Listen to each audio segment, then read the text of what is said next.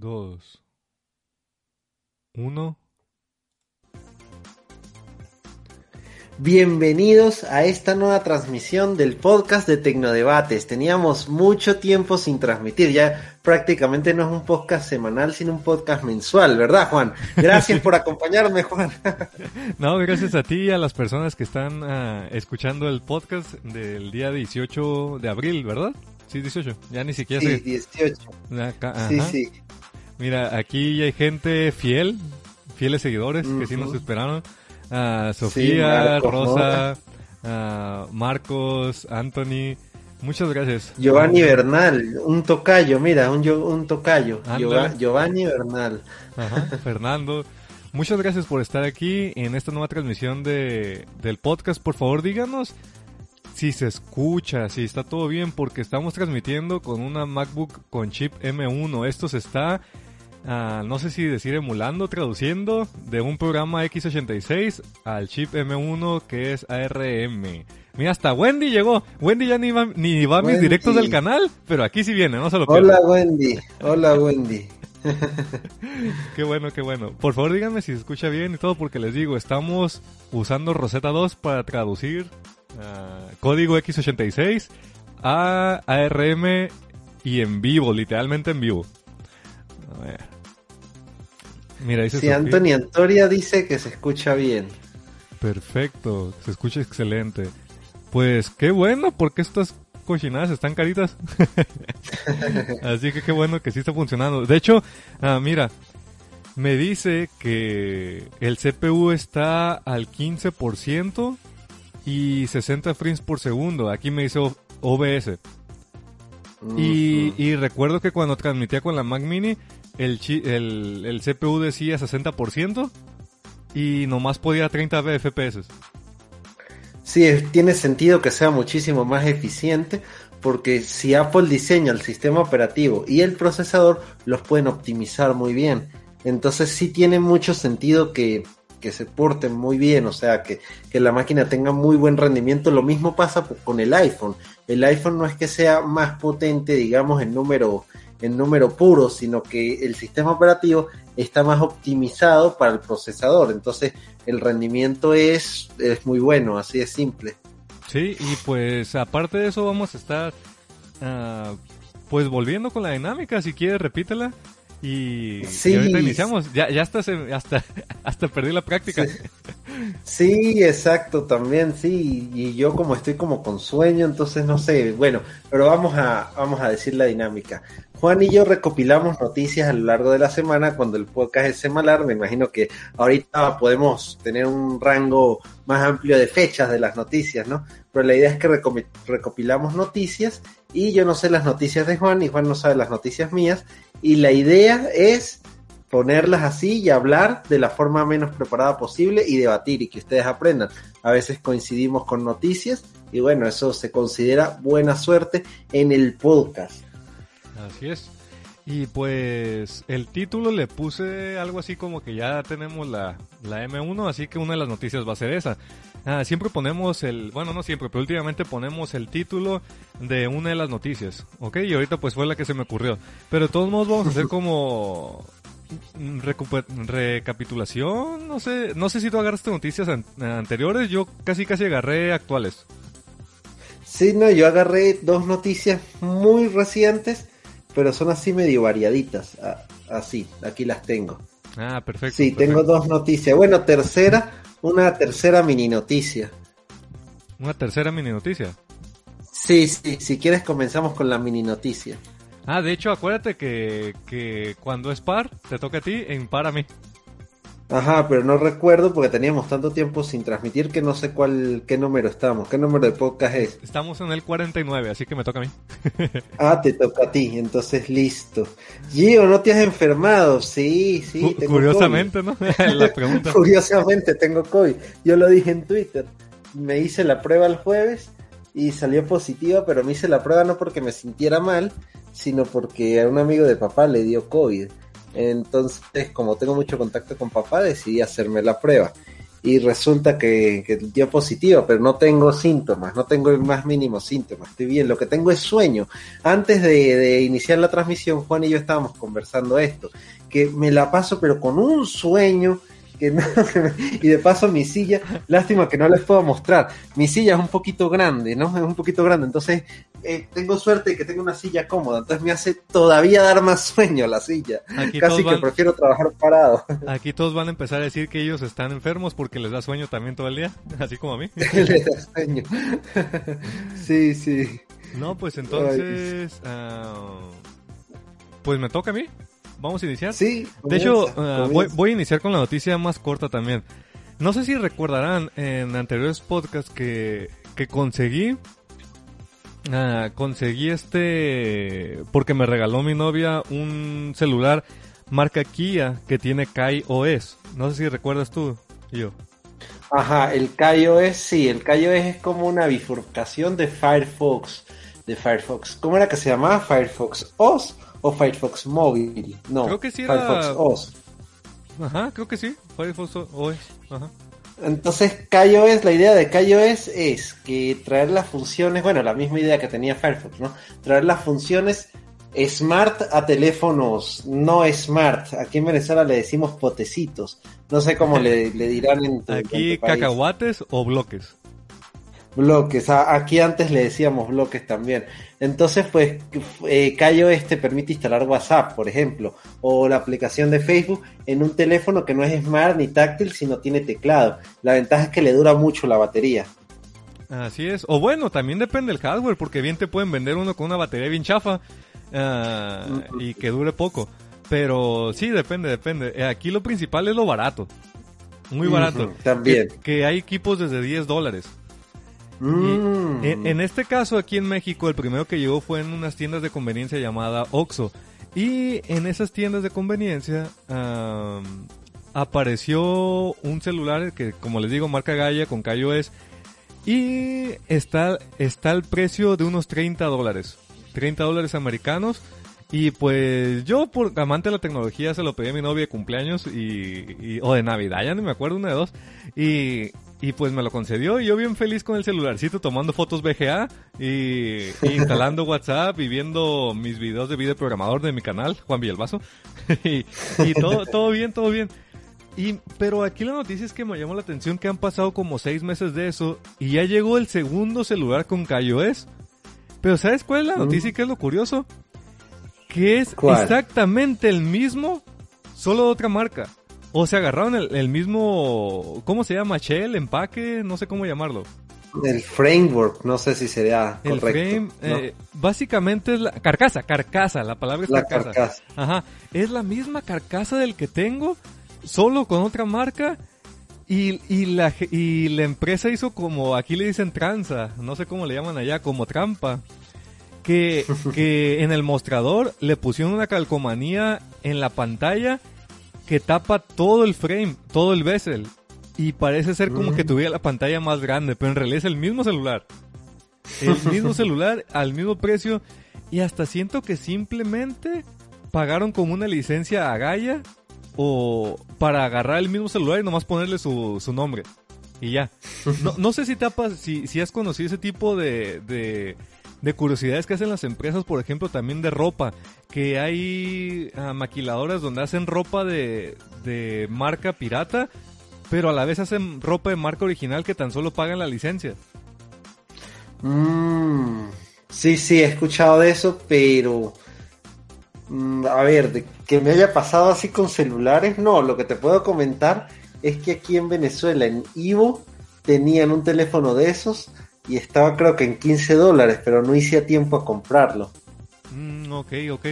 De hecho, sí, Alcatel había sacado uno en Estados Unidos que, que está un poquito más grande, no me gustó tanto el diseño, pero fue el primerito. Y, Mm. y aquí me llama la atención que, que apenas en seis meses una segunda marca se anime y sea el, el mismo celular, solo con otra El marca. Tal, tal vez no le está yendo tan bien y eso, no sé, no, no, yo quisiera que le Ah, mira, bien. Ajá. Mira, Juan, sí, se me ocurrió un ejemplo. Sí, se me ocurrió un ejemplo igualito parecido, diría yo. Ajá. Porque tú sabes que aquí se están empezando a comercializar motos eléctricas, Ajá. que son supuestamente hechas en Venezuela, y las dos marcas, así más grandes, son Vera, Motos Vera y Motos Empire.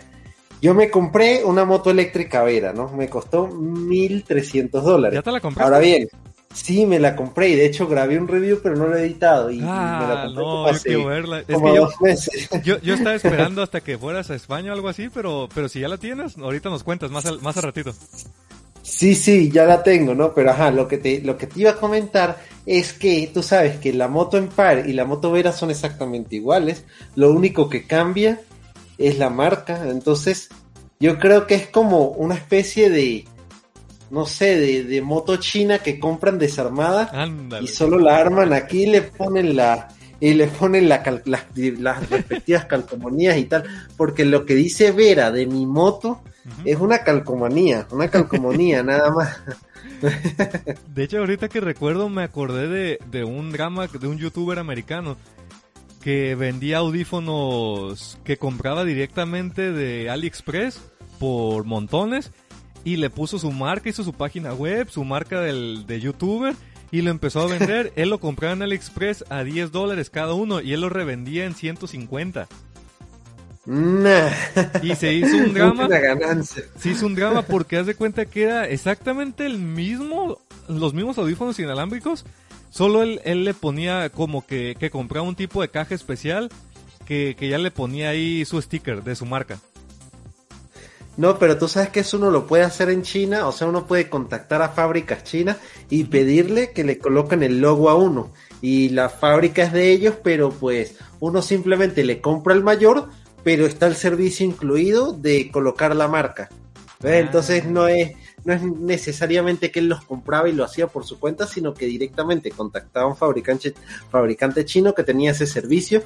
Pero la desventaja es que, ajá, ese fabricante chino, así como lo hace conmigo, lo hace contigo y lo hace con un montón de marcas. Entonces, facilito, con la difusión tan grande que tiene Internet ahorita, alguien se da cuenta, pues, que es una marca genérica. Ay, que normalmente genérica vale 10 dólares y con él vale 150. Ajá, exactamente, sí. Y de hecho lo mismo pasa con Empire y con Vera, porque Vera es la marca barata de motos venezolanas y Empire es la marca cara de motos venezolanas. Ambas son motos venezolanas, pero ajá, la Empire cuesta 1.900 dólares y la Vera cuesta 1.300 dólares. O sea que Entonces, estás pero son por... iguales. Eh, Está como la MacBook que pagas por la manzanita un, un extra, un, un impuesto extra. Exactamente, sí, exactamente, pero de resto, o sea, te aseguro que son iguales. Yo vi la Empire y son exactamente iguales. ¿Tú conseguiste entonces la de 1300 o la de 1900? No, yo compré la Vera, la de 1300. Ah, qué bueno. La de 1300, sí, sí. Te ahorraste no, lo de un celular no, de gama alta. Exactamente, pero este no es la gran cosa. Te voy a mandar una foto para que tú la veas. No sé si hay forma de ponerla en el chat para, o la pones tú en la pantalla Ah, sí, para sí. que la vean. Pásamela. Entonces te la voy a mandar por WhatsApp. Ajá, déjame buscarla. A ver. Una foto bonita. Ah, no, ya va, cámara. para que vean que Vamos estamos a en vivo. buscar. Sí, sí, que estamos en vivo. Ver, Ah, mira, dice, dice Wendolin que te mejores prontito. Sí, sí, ya me lo dijo. Qué bueno, qué bueno. Sí, qué bueno no, es que Wendolin estoy- siempre. Sí, Gwendolyn, muy buena. ya también te dice Wendolin Wendy.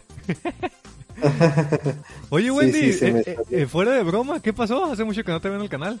¿Ya nos odias allá o qué? Desde, desde que nos dijeron que tiene can- cuenta en Twitch, está haciendo transmisiones en Twitch, me metí para ver, pero ya había terminado. Y desde entonces ya, ya no se pasa el canal, creo que, que ya, ya, ya me abandonó. Está muy creída, está muy creída Sí, por yo su pienso Twitch. que sí. Yo pienso que sí. a ver qué tiene que decir en su defensa ahorita. A ver si me responde, porque luego a lo mejor ya, ya le caigo mal. Tal vez el nene consentido ya le cae mal. El... Mira, mira El lo que dijo. Daniel Méndez. Mira lo que dijo Daniel Méndez. Acá en Venezuela agarran la carcasa de un celular de una marca cara, ejemplo Samsung, modelo A50 y le ponen una placa de otro celular muy inferior. Pues no sabía eso. Está como los... Como las copias... No, pero esas sí son copias literal que, que supongo que rápido hacen el molde en China de un iPhone y lo sacan así antes de que salga el iPhone. Ajá, exactamente, sí.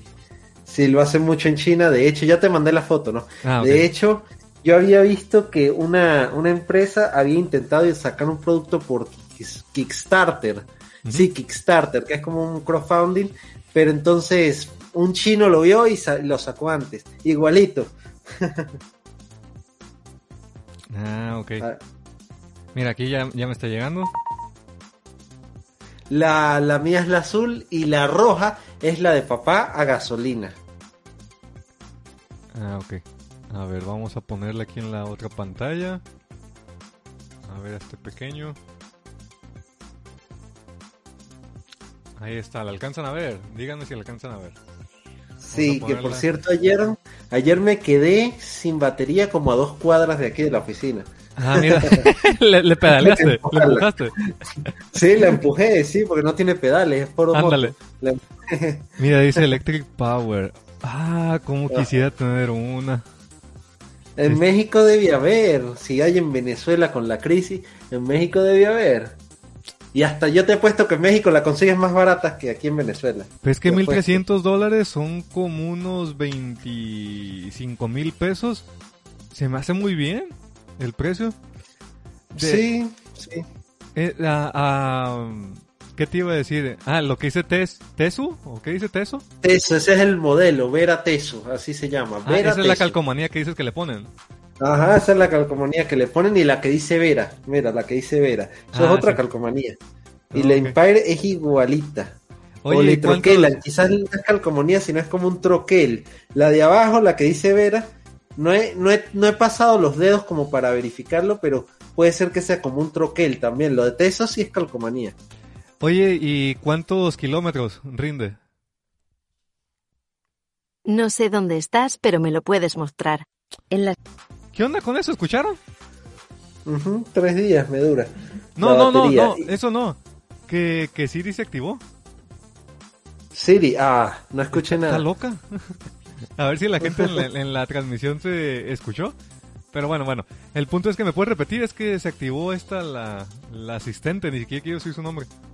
Pero bueno. Este, mira, me dura tres días, o sea, 70 kilómetros con el recorrido que yo le doy, tres días, y la mayoría del tiempo llevo a dos personas, porque llevo a mi hermana. Llevo a mi hermana mucho, entonces me dura tres días. Eh, no, no, es una moto que corra mucho, porque es una moto pequeña. Con dos personas en su vida, no me desarrolla más de 45 kilómetros por hora. Si voy yo solo, en subida sí como 55 kilómetros por hora. En plano, 60 kilómetros por hora. Y bueno, yo peso, le estaba diciendo a Juan, 85 kilos y mi hermana creo que pesa como 69. Entonces, pues sí, sí carga más o menos pesito. Mira, me están diciendo que sí se escuchó.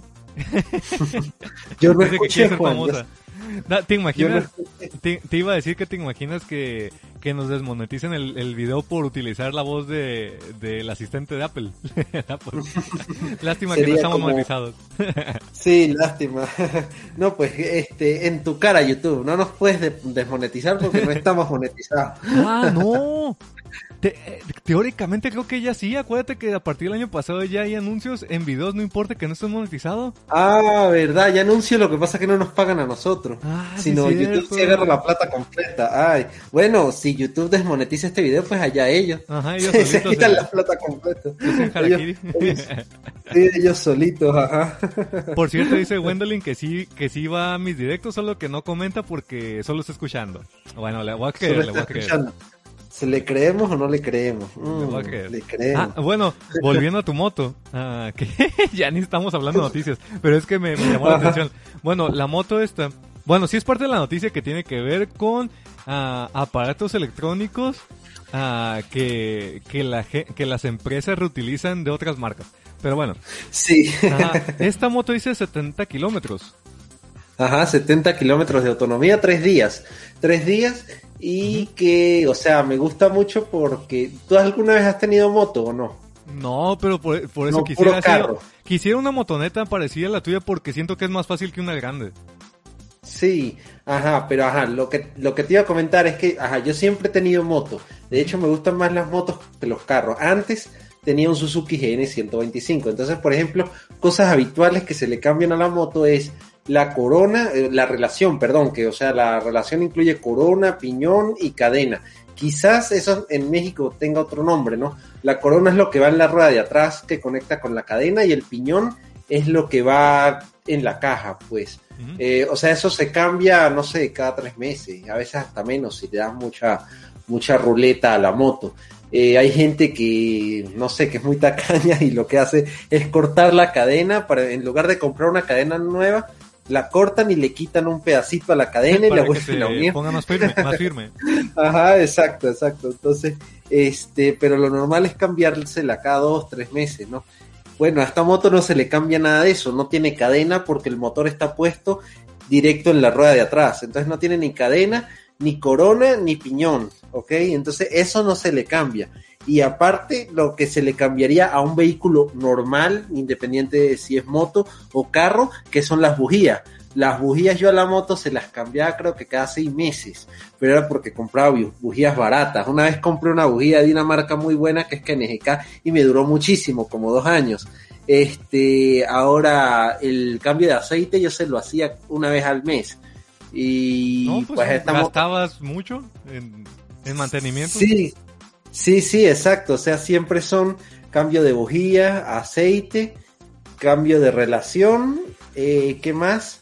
Eso, eso, nada de eso se le cambia a la moto eléctrica, nada, nada de eso. Pues, nada. Igual que los carros eléctricos que ya no tienes que cambiarle, uh, por ejemplo, bujías, uh, supongo que el, que el, que, el, aceite del motor, ha de tener algún tipo de aceite, no para los engranes, supongo. No, no, no, los carros eléctricos normalmente no tienen tampoco. Pero Lo que no tiene, alguna o sea, parte móvil que utiliza aceite? Sí, pero sí, pero como el motor no calienta casi, pues el aceite dura mucho. Ah. Eh, ahora, hay, un, hay una moto que es la enérgica, que esas son motos eléctricas, pero de alto rendimiento, o sea, motos de mucha velocidad, ¿no? Esas motos sí tienen un aceite que se le cambia, pero ese aceite no es para lubricar, sino para enfriar el motor. Ah, eh, es, pero ese aceite se cambia cada 10.000 kilómetros, o sea, dura mucho, mucho más que un carro porque un carro por ahí como del 2005 creo que se le cambia como cada mil kilómetros, ¿no? Oye, uh, ya por último, para pasar a otra noticia. Um, dice 70 kilómetros, pero con tu hermana y contigo. O 70 en general, dice la empresa que dura. 70 en general, pero, o sea, si. Es que lo que pasa es que aquí en Venezuela no están 100% homologadas, entonces no hay un ciclo de referencia porque yo estaba leyendo y en Europa está el ciclo WLTP y antes estaba el ciclo NCED, ¿no? Entonces, ajá, ¿a, lo que voy con esto, voy a ir al grano, ¿no? Los ciclos de homologación es como la, una prueba que le hacen para que diga cuánto dura. Entonces, aquí en papel dice 70 kilómetros, pero realmente no se sabe qué ciclo, no se sabe qué prueba se le hizo. Entonces, yo creo que son 70 kilómetros así muy generalmente hablando. O sea, son 70 kilómetros en la mejor condición posible, que sería plano y sin lluvia, pues, y con una temperatura, porque tú sabes que si hace mucho frío, la temperatura, ¿qué digo? La duración de la batería se ve, se ve un poco afectada, ¿no? Este, porque la batería por dentro, la batería de ion de litio es líquida bien, o se hace mucho calor, se hace, o sea, la temperatura tiene que estar muy, no sé, como en el medio, pues ni muy frío ni muy caliente. De hecho, hasta los celulares, eh, una vez me tocó grabar un video y estábamos con mucho calor y, en el sol directo, y el celular se, se detuvo y dijo, uh, se apagó y dijo por calentamiento, o sea, solito se defiende. Ajá. Sí, solito se defiende, exactamente. Entonces, claro, este, yo creo que esos 70 kilómetros, como aquí en Venezuela, no hay un ciclo de homologación, digamos, estándar, entonces, pues colocan eso el propio fabricante y es en la mejor condición posible. Y de hecho, eso es problemático. Giovanni, ya están diciendo aquí, deben de cambiar el título a Tengo la moto Vera, Tecnodebates en vivo. Y dice, sí, pero, ¿y las noticias? Pues para que se les quite, para que se les quite. no, no, no, para que se les quite, yo quiero, yo quiero otra respuesta, la última. Ah, ¿Cuánto dura eh, la carga de batería y tuvieron que poner de 220 en tu casa o, con el 110 normal o cómo está la, carga? No, no, no, 110 normal y te y la compra incluye el cargador, porque es un cargador especial, como el cargador de los carros eléctricos, que es el cargador aparte. Bueno, pero el cargador se enchufa a, un, a una toma, a un toma corriente normal, este, y tarda seis horas, entonces lo dejo en la noche. Horas? Ah, ¿Qué padre? Seis horas, sí. Sí, o sea, no dura ni mucho ni, ni tampoco, ¿no? Hay que dejarlo en la noche, pero en una noche se carga completa, ¿no? ¿De, de cuántos miliamperios horas es la batería? ¿No sabes? Mm, No, no sé. No sé, tendría que ir un momentico aquí al garaje y, y ver. Es que, no es sé, que, es que me si, puse si el a público lo pide, lo hago. es que me No puse a pensar que, que bien podrías tú, como es una conexión normal, llevarte una batería externa, esas que son grandes, que puedes conectar artículos de, normales de electricidad de 110, Ajá. llevártela en tu mochila e irte y, y ya cuando se te vaya acabando la conectas de emergencia.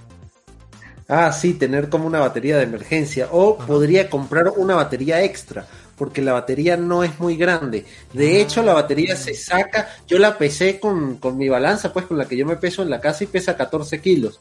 O sea, imagínate, es pequeña. Yo la puedo sacar, yo abro, yo levanto el asiento, saco la batería y puedo cargarla en la casa. O sea, no necesariamente la tengo que cargar directo a la moto. Dice Christopher que dale, Gio, que vayas. Si Pero es el ve, único, necesito más votos, más votos, que tengo pereza, ¿no? Es que te iba a decir, te iba a decir que vayas en lo que les platico más o menos cómo adquirir la, la MacBook con chip M1 y ahorita en lo que llegamos a la noticia que les digo cómo va. Ah, ok, ok. Voy a, voy a buscarla, entonces le tomo unas fotos y te la mando al, al WhatsApp para que tú las pongas, la foto de la batería y la foto del cargador. Entonces voy mientras te- tú les comentas. Ok. Pues bueno, en lo que Gio va por, los, por las fotos, a tomarle fotos, ah, les comento que estamos transmitiendo con una MacBook Pro 2020 chip M1. Que no es que digan, uy Juan, qué millonario eres. No, no, no. Me la, me la intercambiaron por, por unirme a Platzi. Así que para las personas que no sepan, en mi canal Juan Villalbazo lo acabo de compartir, voy a estar dando cursos de desarrollo de aplicaciones móviles en Platzi y yo les pedí de pago la computadora MacBook Pro con chip M1. Lo curioso y de lo que vamos a hablar ahorita en la noticia más posterior es que Apple acaba de avisar que va a haber evento de, Apple este día martes que viene, que vamos a hablar la semana que viene también. Pero va a ser gracioso que anuncien la rumoreada MacBook Pro de 14 pulgadas. Y me va a dar coraje porque acabo de conseguir esta y ya va a quedar obsoleta. de seguro van a anunciar la M1X o M2 y yo así de, ah, ¿para qué compré esta tan? Me hubiera esperado un poquito. Pero bueno, sea como sea, proviene de patrocinio, así que mejor la aprovecho. Hasta ahorita les spoileo que va muy muy bien.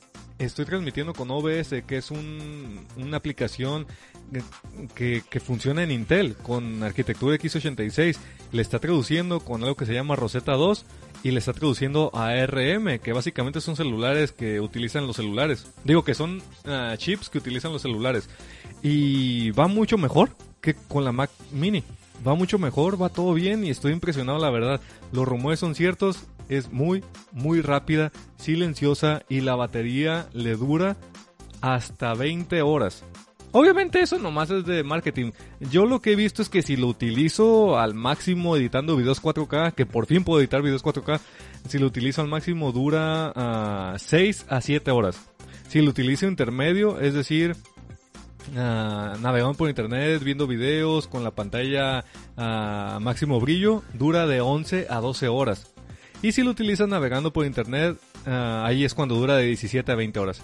Así que eh, estoy muy contento, estoy emocionado y, lo voy a utilizar para hacer los cursos. Así que para los que no han ido, vayan a mi canal Juan Villalbazo, así se llama el canal.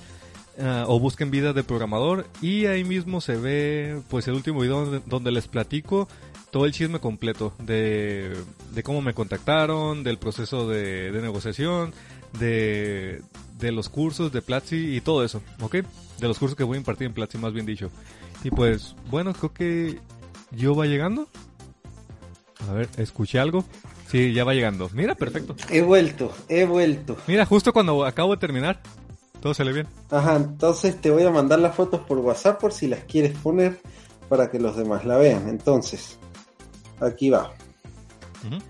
Ajá, entonces este hay que cambiarle el nombre a este podcast a Súbete a mi moto. Ponerle, ponerle ese título porque estamos hablando mucho de la moto. ya sé. Gracias, Wendy. Gracias. A ver. Entonces, eh, 26 amperios hora dice ahí, ¿no? Uy, sí está grande. A ver, vamos a... Sin albur. A ver, vamos a compartirlo.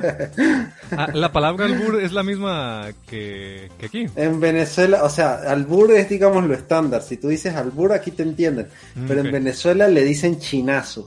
Chinazo. Chinazo. Ajá, chinazo. Qué curioso. A ver.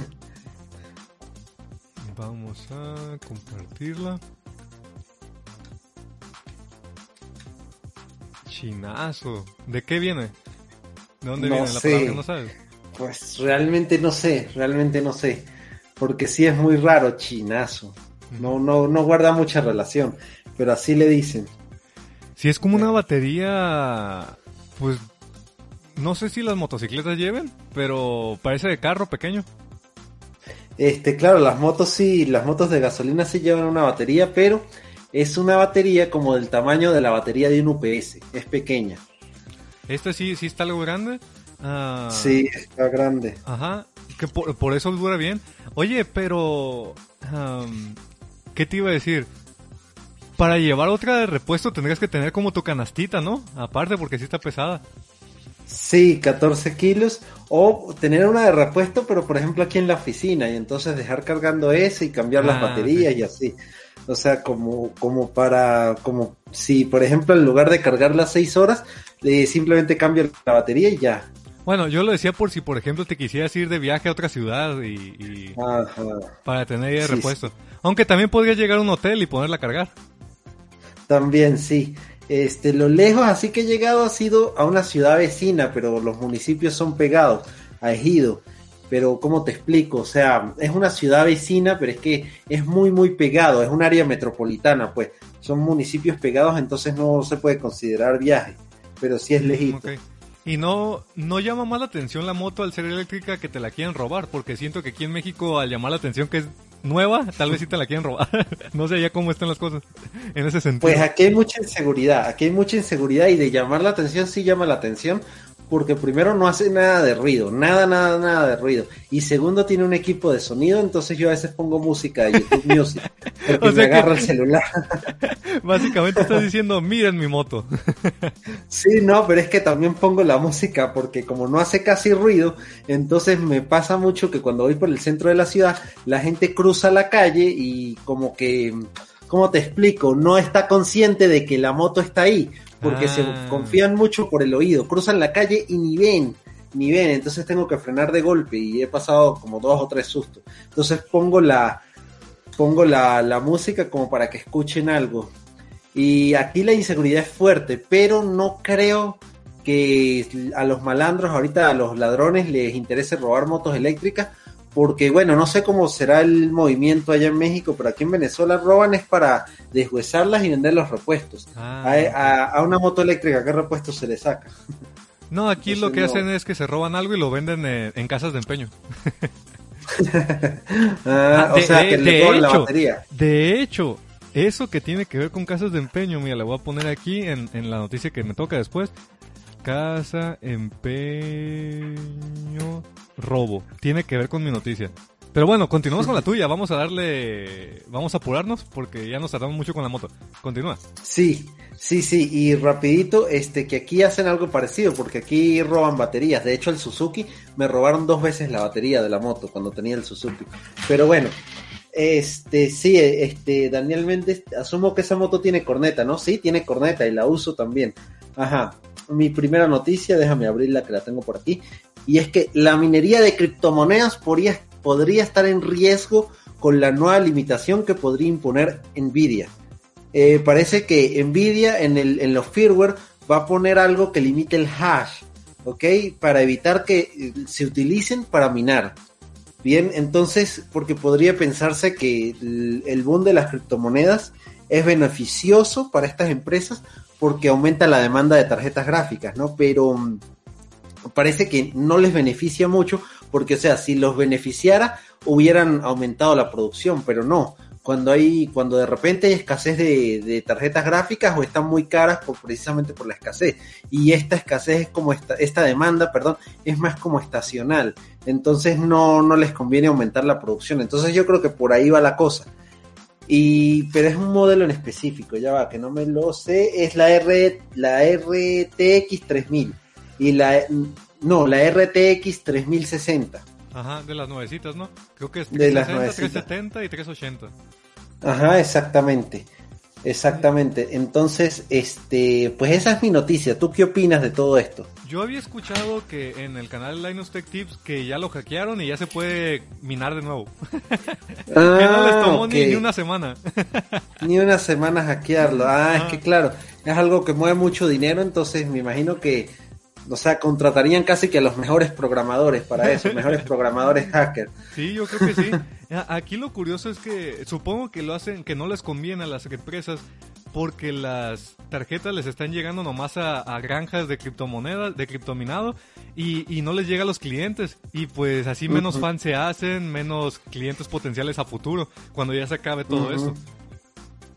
Exactamente, exactamente. Y yo todas las semanas discuto, porque aquí en Venezuela, mm, bueno, yo me imagino que en México también, pero aquí en Venezuela especialmente por la situación, eh, por la situación de inflación, que hay desconfianza a la moneda local, el bolívar, las criptomonedas tienen mucha popularidad. Entonces, no sé, discuto siempre que gente que me dice que va a ser el futuro, que va a ser el futuro, yo no pienso que vayan a ser el futuro, yo creo que se van a quedar así como están, ¿no? Que, o sea, hay plataformas como Binance, como Coinbase, en donde la gente tradea con criptomonedas, compra y vende, las compra para ver si suben de precio, pero hasta ahí, pero que se acepten masivamente como método de pago, no lo veo. ¿Tú qué piensas? Es que tan fácil como que el gobierno diga, ah, al parecer la gente ya lo está aceptando más del método de pago normal. Pues hagamos nuestra moneda con, con este... Ay, se me fue la palabra. Con, Blockchain. Con blockchain. ¿Y ya? O sea, un dólar con blockchain. Así como China, ¿no? Creo que ya tiene algo así. Ajá, sí, tanto China como Suecia están trabajando en una moneda digital basada en blockchain y eso es lo que yo creo que va a pasar, que el futuro va a ser una moneda fiat, pero basada en blockchain. Ajá, eso va a o ser. sea, porque exacto, porque lo que pasa es que los gobiernos no se pueden dar el lujo de simplemente decir, "No, acepten bol- eh, Bitcoin", por ejemplo, porque se presta mucho al lavado de dineros y cualquier tipo de cosas ilegales. Para muestra un botón, los ransomware no lo cobran por PayPal precisamente, sino lo cobran es por Bitcoin. Sí. Entonces, este, yo por, yo todas las, todas las semanas discuto con alguien por eso. Sí, y, y fíjate que a mí me llevan a, a- a comprar cursos con Bitcoin y me, y me creo que tenía 200 pesos en Bitcoin hace como un año. No, hace como dos años, no, hace como un año, tenía como 200 pesos en Bitcoin, después se disparó y ya tenía 500 y ahorita no sé cuántos tendría. Sí, probablemente tengas, tengas más, aunque a- anoche hubo una caída importante en el Bitcoin porque primero este parece que el gobierno de los Estados Unidos está iniciando investigaciones en contra de varias empresas que están usando criptomonedas precisamente para lavar dinero. Y segundo, parece que hubo un apagón feo en China, en una de las ciudades que más granjas de minado tiene. Mm, Pues sí, quién, quién sabe, quién sabe. Pero bueno, a- a- apuremos a la siguiente porque para- porque ya llevamos 45 minutos. ¿Te parece? Sí, sí, sí, Ok. sí, dale. Siguiente noticia, y esto es lo que tiene que ver con la con la con el M1 y todo eso. Que de hecho ya les adelanté, ya les compartí que ya tengo aquí en lo que tú ibas, yo. Ya les compartí que, que estamos transmitiendo con la MacBook Pro con el chip M1. Ah, de hecho conseguí la de 16 GB de RAM porque ah, no se puede cambiar ni la RAM ni, ni el estado sólido. Entonces, 16 GB de RAM es lo máximo que se le puede poner actualmente a estas. Y estuve leyendo eh, y viendo en el pasado que las que tienen 8 GB de RAM normal utilizan mucho lo que es llamado el swap memory. Que es eh, básicamente cuando se te acaba la RAM, utiliza el, estado sólido como un tipo de RAM. Y aunque el estado sólido de estas MacBooks son muy rápidas y no notas mucho la diferencia de, de, de velocidad, lo que sí es que la, como no se puede cambiar el estado sólido, sí lo estás gastando más porque lo estás utilizando como RAM también y estás sobreescribiendo mucho la, el estado sólido. Entonces, para, no sé, como prueba para que me dure un poco más, preferí aumentarle eh, la RAM al estado sólido. Entonces, ah, actualmente, me- en resumen, funciona muy bien. Va mucho mejor. Puedo editar videos 4K. Así de, así de, de sencillo te la pongo de videos 4K. Todo muy bien. Y no se encienden casi nada los ventiladores. Va muy, muy, muy bien. De hecho, yo creo que lo llegué a decir aquí al principio cuando salió, supongo que era por envidia. lo, lo, lo, dije, no la empresa, sino de envidia, yo personal. Porque yo dije que se me hacía como que, ah, es la primera generación, yo pienso que no va a estar tan bien, me voy a esperar a la tercera, yo dije. Y en esta tuve la oportunidad, como, como la empresa Platzi uh, me contrató para hacer unos cursos, yo pedí la computadora y dije, bueno, vamos a, a ver. Y, y en verdad el hype es cierto. Va muchísimo mejor que la Mac Mini Intel i5 de 6 procesadores. Va, ¿sabes cuál es el equivalente más o menos? Es el equivalente a una MacBook Pro de 16 pulgadas con una i9 de, de, Mm. de décima generación creo que era. Es el Mm. equivalente a una i9 de décima generación con la diferencia de que la i9 necesitaría 32 GB de RAM para funcionar el equivalente. Y aparte de que la i9 los ventiladores parece que va a despegar un jet. Y este no, nada. y hasta ahorita todos los, los programas con x86, los programas de Intel, los traduce bien y perfecto. Ahorita estamos transmitiendo con eso. Es un, el OBS todavía no está para el chip M1 y va mucho mejor y hasta ahorita no se ha caído la transmisión. Así que todo bien. Ahora, Sí, de hecho, tú sabes que había visto uno, unas pruebas que hicieron y ay, lo que pasa es que no me acuerdo los detalles, entonces voy a echar el cuento como a medias, ¿no? Pero este, habían hecho pruebas en, eh, con dos Mac, una que tenía procesador Intel y una que tenía procesador M1 y en el, em- el, di- digamos en la que estaba emulado, el programa corría mejor que en, en la que lo ejecutaba de forma nativa. Ajá. O sea, la emulación parece que es bastante buena. Sí, sí, al parecer ah, Apple puso algunos tipos de en el chip directamente como un set de instrucciones eh, x86, como si para que al momento de traducir no tuviera que traducir al 100% todo, sino que ya tiene algunas instrucciones y las otras sí lo hacen. Es, hizo como un Mm. tipo de, de trampa, entre comillas, como un tipo de truco, a diferencia de, la, de los chips ARM con Windows, que, que también emula o traduce x86, pero mucho más lento. Porque ahí sí 100% lo está haciendo el procesador. Y creo que aquí sí tiene algún chip que, que ayuda con la traducción, que tiene algunas instrucciones x86. Sí, de todas maneras, yo creo que escuché que Microsoft estaba trabajando en su propio procesador también, ¿no? Propio procesador ARM. Supongo Me pareció que- haberlo escuchado. Supongo que es igual como cuando pasó con el iPhone. Que al principio nadie le creía a Apple, después le fue muy bien y ya todos empezaron a copiar el diseño. Porque ya ves que el primer Android iba a tener teclado y un montón de cosas. Sí, iba a tener teclado, exactamente. Y bueno, la noticia, aparte de eso de que le digo que ya tengo, tiene que ver porque anunciaron Apple Event para este martes 20 de abril. De hecho, ya en dos días. Y por supuesto, vamos a hablar de ello la semana que viene, si todo sale bien. y ah, aquí yo le digo a Giovanni que, que no sé si reír o llorar. Yo pienso que voy a reír. Porque hay rumores que van a sacar la MacBook Pro de 14 pulgadas y al final se va a quedar de 14 y 16 pulgadas. Entonces la de 13 ya esta va a ser la última, va a quedar obsoleto. Entre comillas obsoleto, ¿verdad? Eh, más bien descontinuado.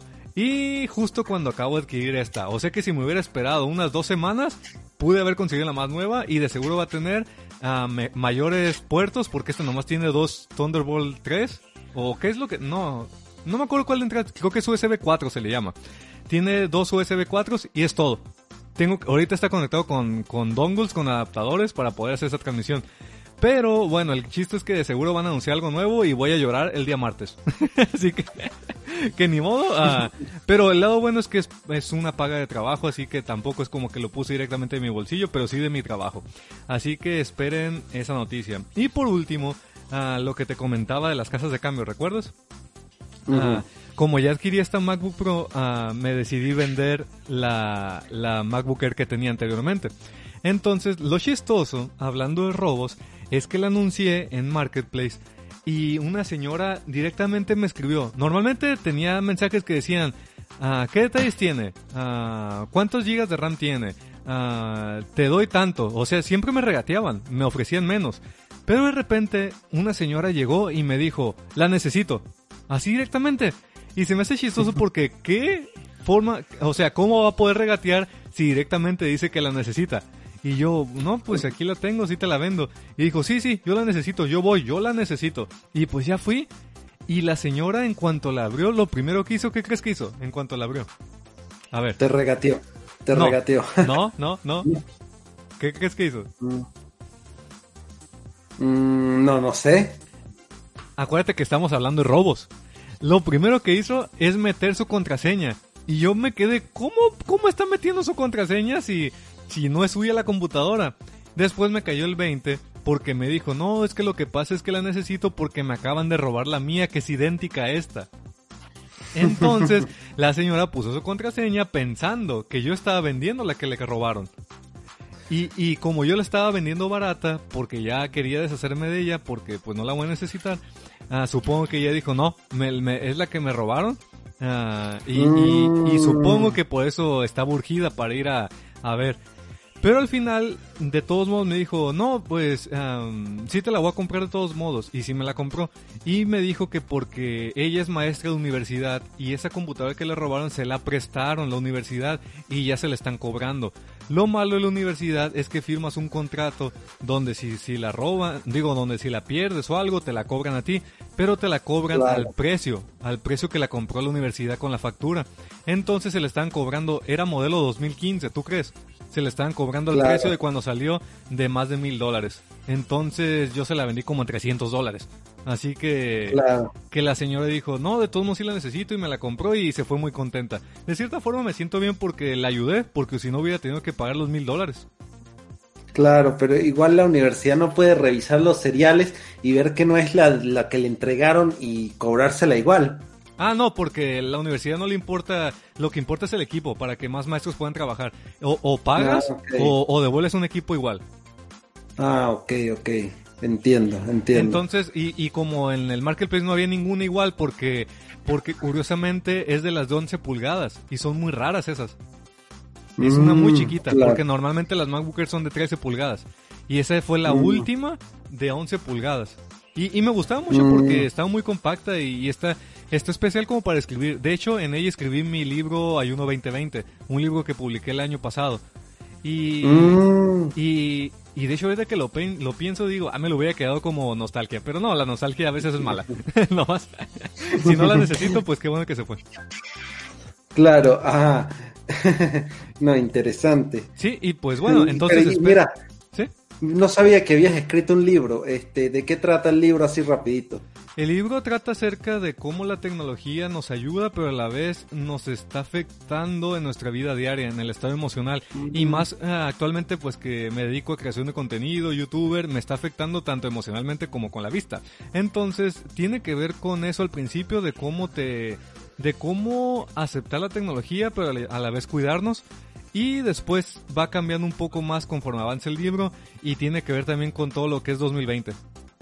Mm, Entonces-. ¿Y lo publicaste en Kindle o en dónde lo publicaste? No, fíjate que todavía no lo he publicado literalmente así en Kindle, sino No. que en mi canal. Lo pueden ir a mi canal y en la descripción de los videos ahí la pueden descargar gratis.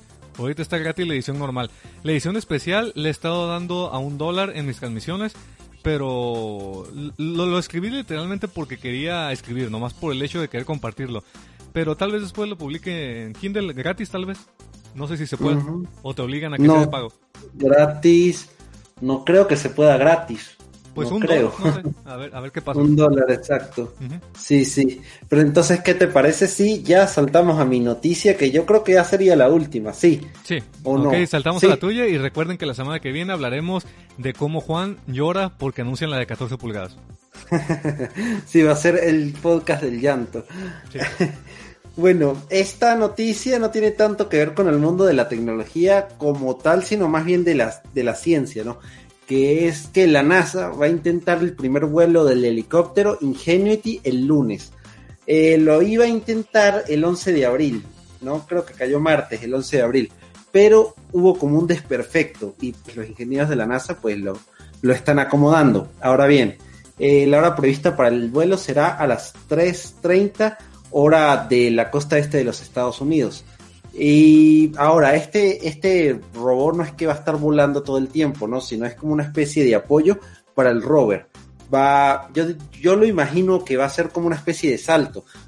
Pero claro, salto largo, ¿no? No se imaginen que solo va a saltar y ya no, un salto como largo, como para evaluar, eh, sí, como para evaluar la zona y ver, no sé, sitios donde el rover pueda dirigirse, obstáculos, cosas así. De hecho, un rover creo que fue el Spirit, que a la final, o sea, luego de 10 años de funcionamiento, al final pues se, se terminó averiando porque la rueda se quedó trancada en, en una duna. Y pues luego del invierno de marciano se taparon los paneles, paneles solares, no tuvo más energía y pues ahí murió el rover. Creo que fue el Spirit o el Opportunity. Entonces quizás como para evitar eso, como para que dure muchísimo más la misión. ¿no? Oye, pero lo llamaste, lo llamaste helicóptero? Sí, es helicóptero. Va a ser un helicóptero pequeñiñito llamado Ingenuity. ¿Y eso no sería un dron, como quien dice?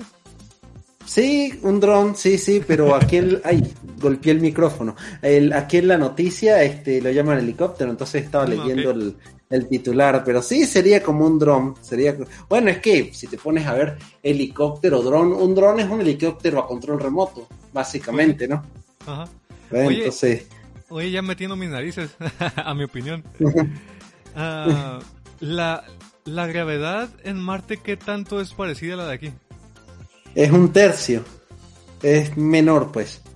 Eh, yo peso 85 kilos, allá pesaría este 8 entre 3, sería, vamos a ver con la calculadora. 85 entre 3 sería como 28 kilos, 28 ah. kilos. Oye, pero entonces eso le ayuda, ¿no? Supongo que ha de saltar o volar más fácil. Sí y no, porque por un lado tenemos una gravedad menor, pero también una atmósfera mucho menor que la de la Tierra. Entonces, la sustentación sería menor. La sustentación es la fuerza que se genera hacia arriba cuando una ala interactúa con la atmósfera, ¿no? Eh, entonces, al haber menos presión atmosférica, la, sustentación es menor. De hecho, o sea, la, la, presión atmosférica de Marte a nivel biológico es un vacío, porque si tú te paras en la superficie de Marte, te morirías igual que si te pararas en el vacío del espacio, ¿no? Eh, porque es creo que una centésima parte de la presión atmosférica de la Tierra, ¿no? o sea, la, Tierra tiene 100 veces la presión de Marte. Entonces, por eso son los saltos, porque directamente si, si el salto, la fuerza lo hace, pues como cuando uno salta en la luna, que directamente hace la fuerza hacia abajo en la, en la superficie y ya se avienta y, ahí sí le ayuda la gravedad. Sí, pero no sé, creo que si la NASA quisiera sí pudiera mantenerlo a flote. Lo que pasa es que pues no está diseñado para eso, sino como para inspección al terreno y luego sí el rover se mueve hasta allá. El rover que sería el Curiosity, o sea, el Ingenuity. Vuela, inspecciona el terreno y pues seleccionan un objetivo y el Curiosity se mueve hasta allá. Y luego el Ingenuity se vuelve a su base. Creo que es así. Me imagino los trabajos debe ser bien padre. Ahí con unos monitores bien grandes y, yendo a explorar con tu robotcito a distancia. Sí, ojalá que la NASA publique, no sé, videos. O no que, porque en su mayoría son como sucesiones de fotografías, ¿no? Pero ojalá que publique videos propiamente del rover volando, así sería calidad, ¿no? Sería bien. Oye, ¿y sabrías de casualidad como cuánto tiempo? Ah ¿Qué te pasó? Es que la Siri se activó otra vez. No, no que muy poderoso M1. Activándote cuando no te estoy hablando. bueno, ah, te decía que, que... ¿Qué te decía? Ah, que si, que si de casualidad sabrás cuánto tiempo tarda enviarle una instrucción de Marte y cuánto tarda en devolver que se hizo la instrucción o no. Yo creo que 20 minutos, ¿no? Dependiendo de la posición que, en que esté la Tierra y Marte. Eh, creo que si es la, eh, la separación más corta, creo que son 20 minutos y de ahí aumenta, quién sabe hasta cuánto, ¿no? Hay, hay momentos que, eh, hay momentos, creo yo, ¿no? Que hay momentos en los que la Tierra y Marte casi que están opuestos. O sea, el Marte está para el otro lado del Sol y la Tierra al lado contrario, ¿no?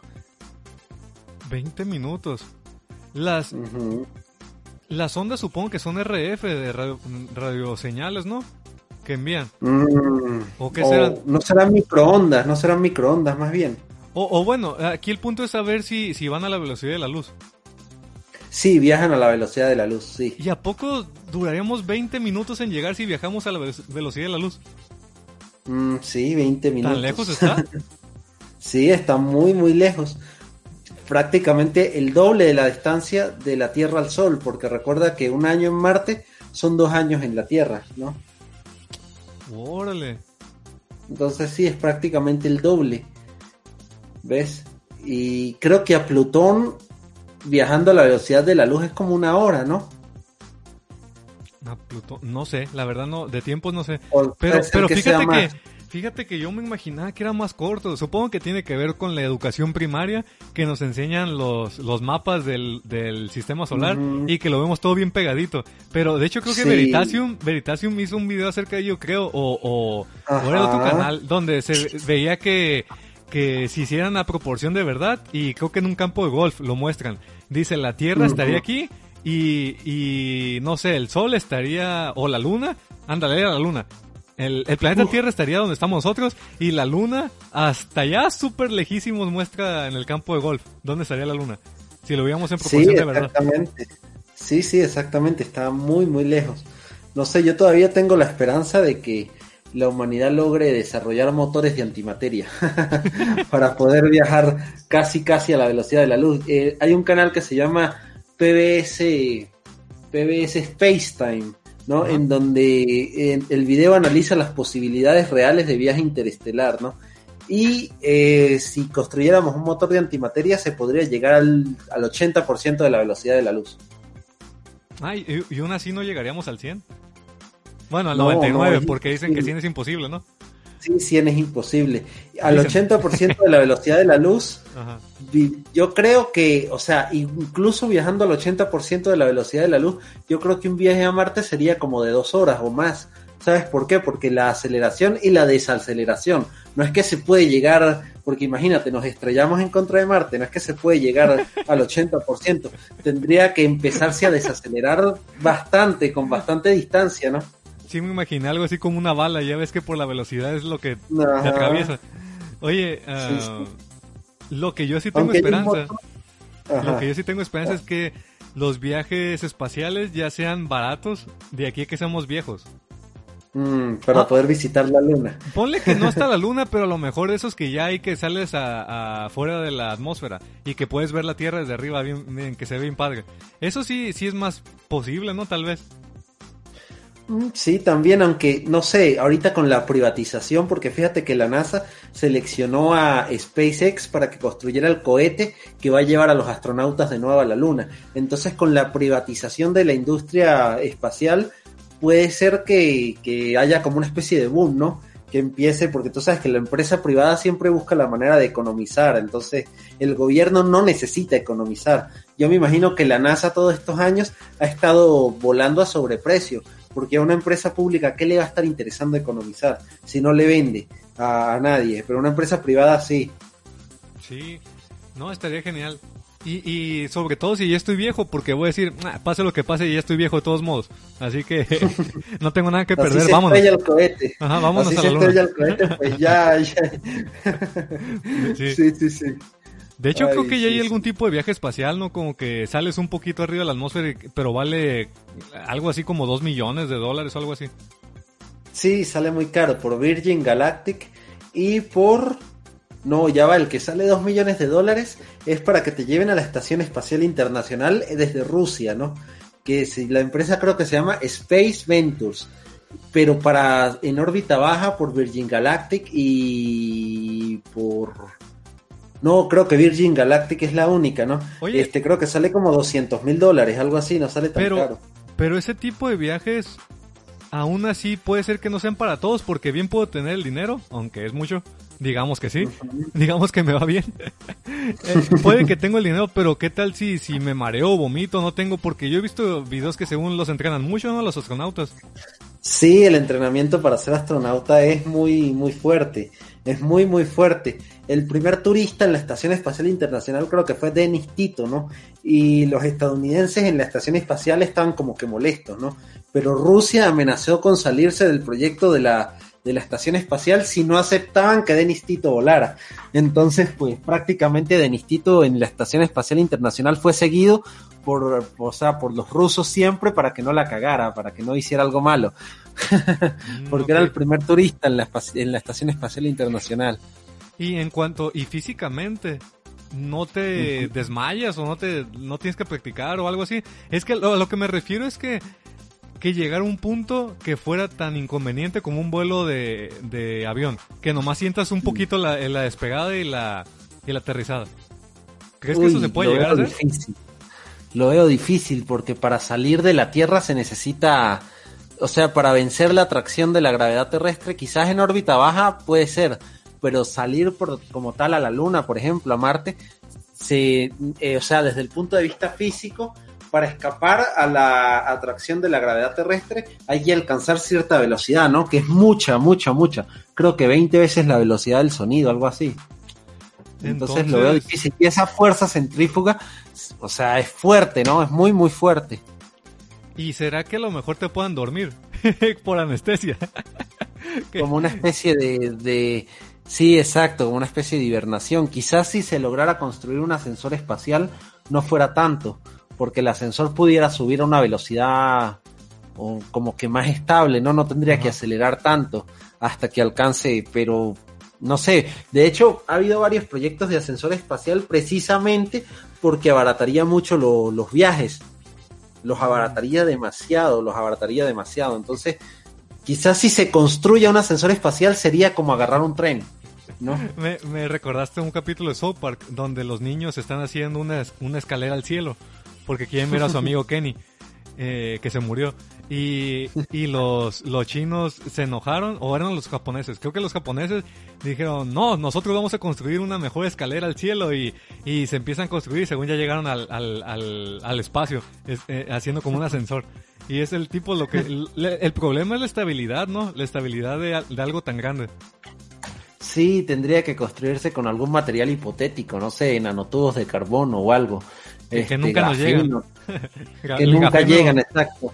El grafeno, los nanotubos, ¿no? Y ahorita hay uno nuevo que es el Schwarzart, ¿no? Que no es, no es ni algo plano ni algo tubular, sino son como tres, no, uno, dos, tres, cuatro, cuatro tubos, ¿no? Cinco tubos, o sea, no sé cómo explicarlo, busca, es una palabra alemana, Schwarzart aparentemente sería muchísimo más fuerte que los nanotubos y que, y que el grafeno. Entonces, claro, ahorita pasamos del hype del grafeno. Ajá, de lo que te iba a decir, me da risa que, que todavía ni llegamos a algo y ya están por, inventándose cosas nuevas. sí, es que no, es que los, los nanotubos nunca llegaron. De repente el grafeno y todo el mundo, ah, grafeno, grafeno, grafeno. Y ahorita cuando salga esta nueva, ah, no, se olvidan del grafeno y a la final nunca lo vamos a tener. a ver si con las baterías pasa igual. Supongo que, es, que es que deben de, encontrar algo que sea económicamente viable y aunque ya lo tengan, no lo logren que sea económicamente viable. Exactamente, también.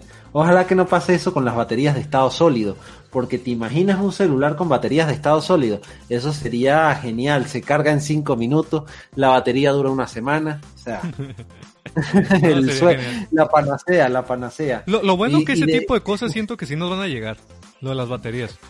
Sí, yo digo no, sí, y yo digo no tanto por los vehículos eléctricos, sino por los celulares, porque ya son productos de consumo que generan mucho dinero.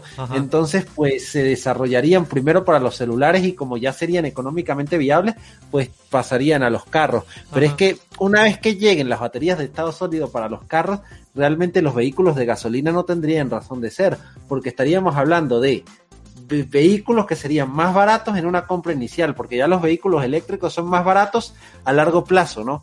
Porque tú gastas menos en mantenimiento, en impuestos, en combustibles, en todo, pero la compra, la compra inicial es más cara, ¿no? Pero entonces con las baterías de estado sólido podría, o sea, se podría alcanzar un, porque sería más pequeña, ¿no? Podría ser un vehículo muchísimo más barato en compra inicial y a largo plazo.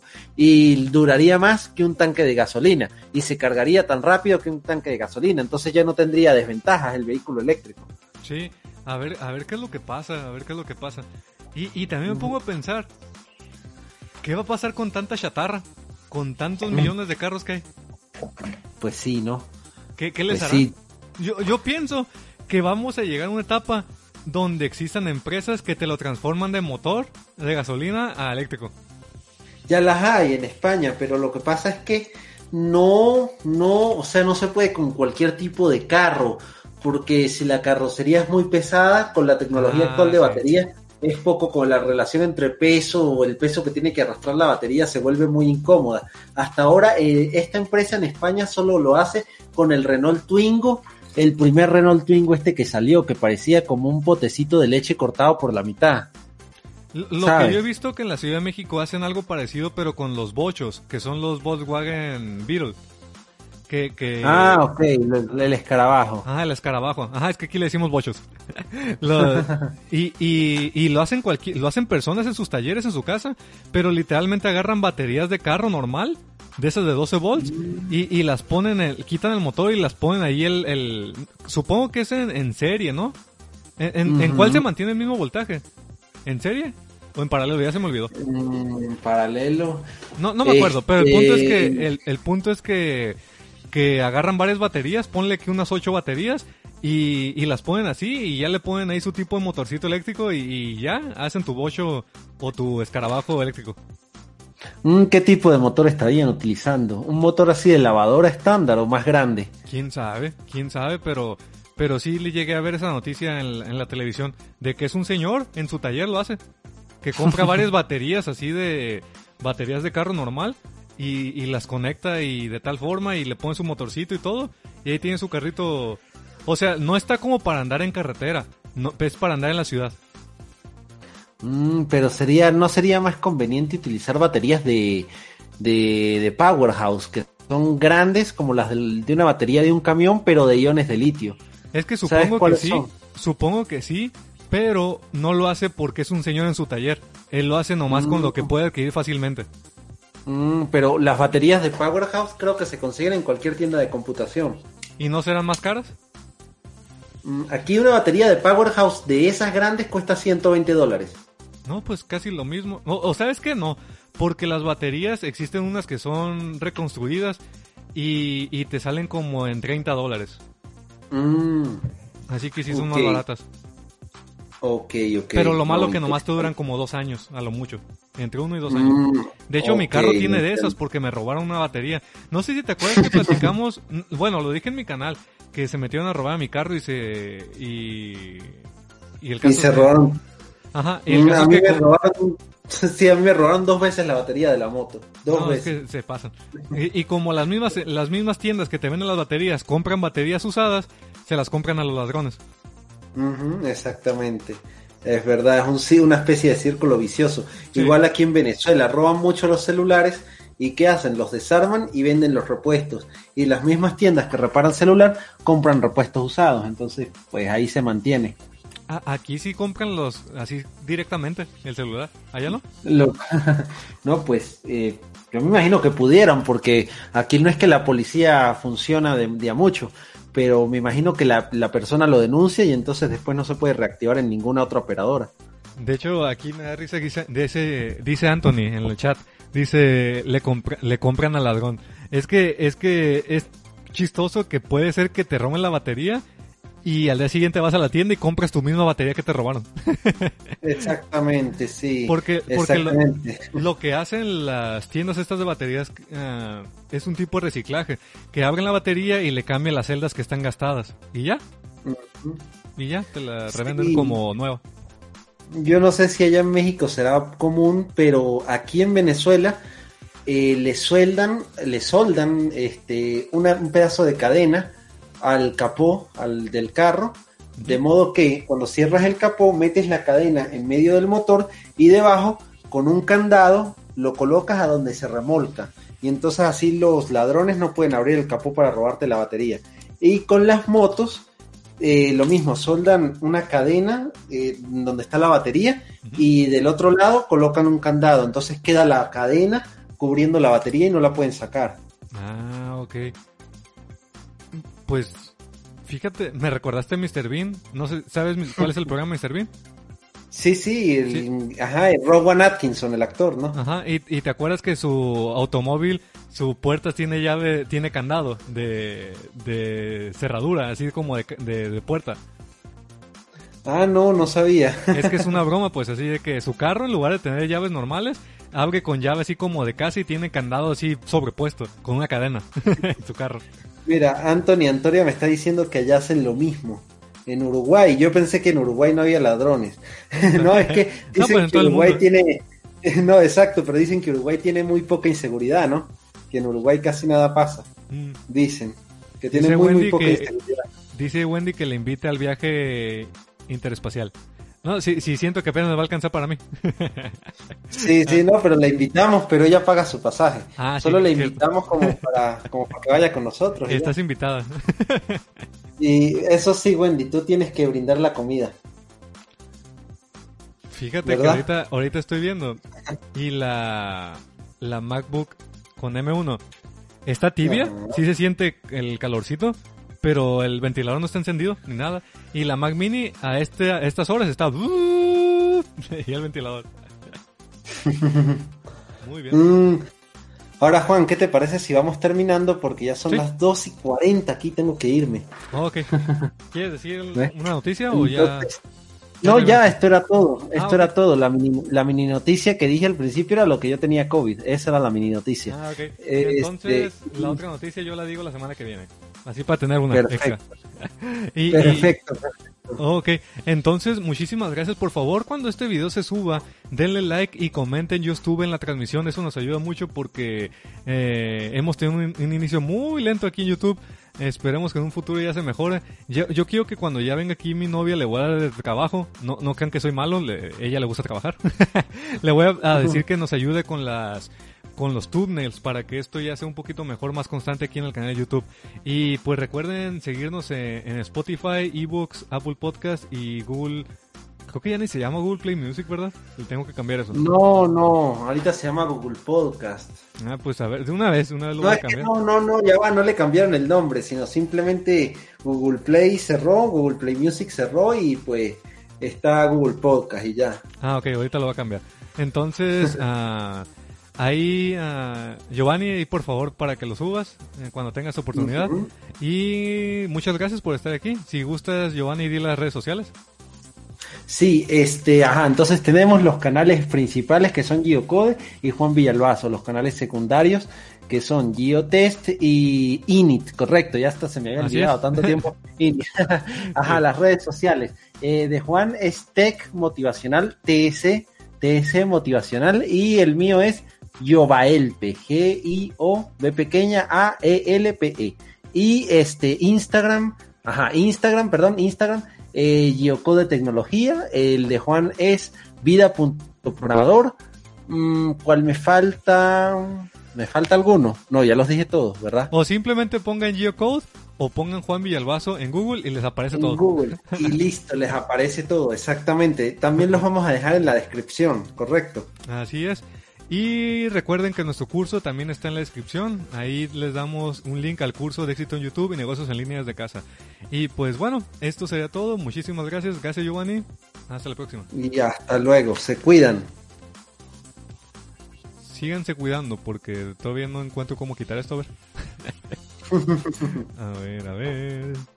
Síganse cuidando. Ahora sí ya lo encontré. Hasta la próxima. Y me da gusto que, que estuvo constante, de más de 15 personas en la transmisión hasta veintitantas. Así que muchas Mm. gracias. Nos vemos en la siguiente transmisión. Bye.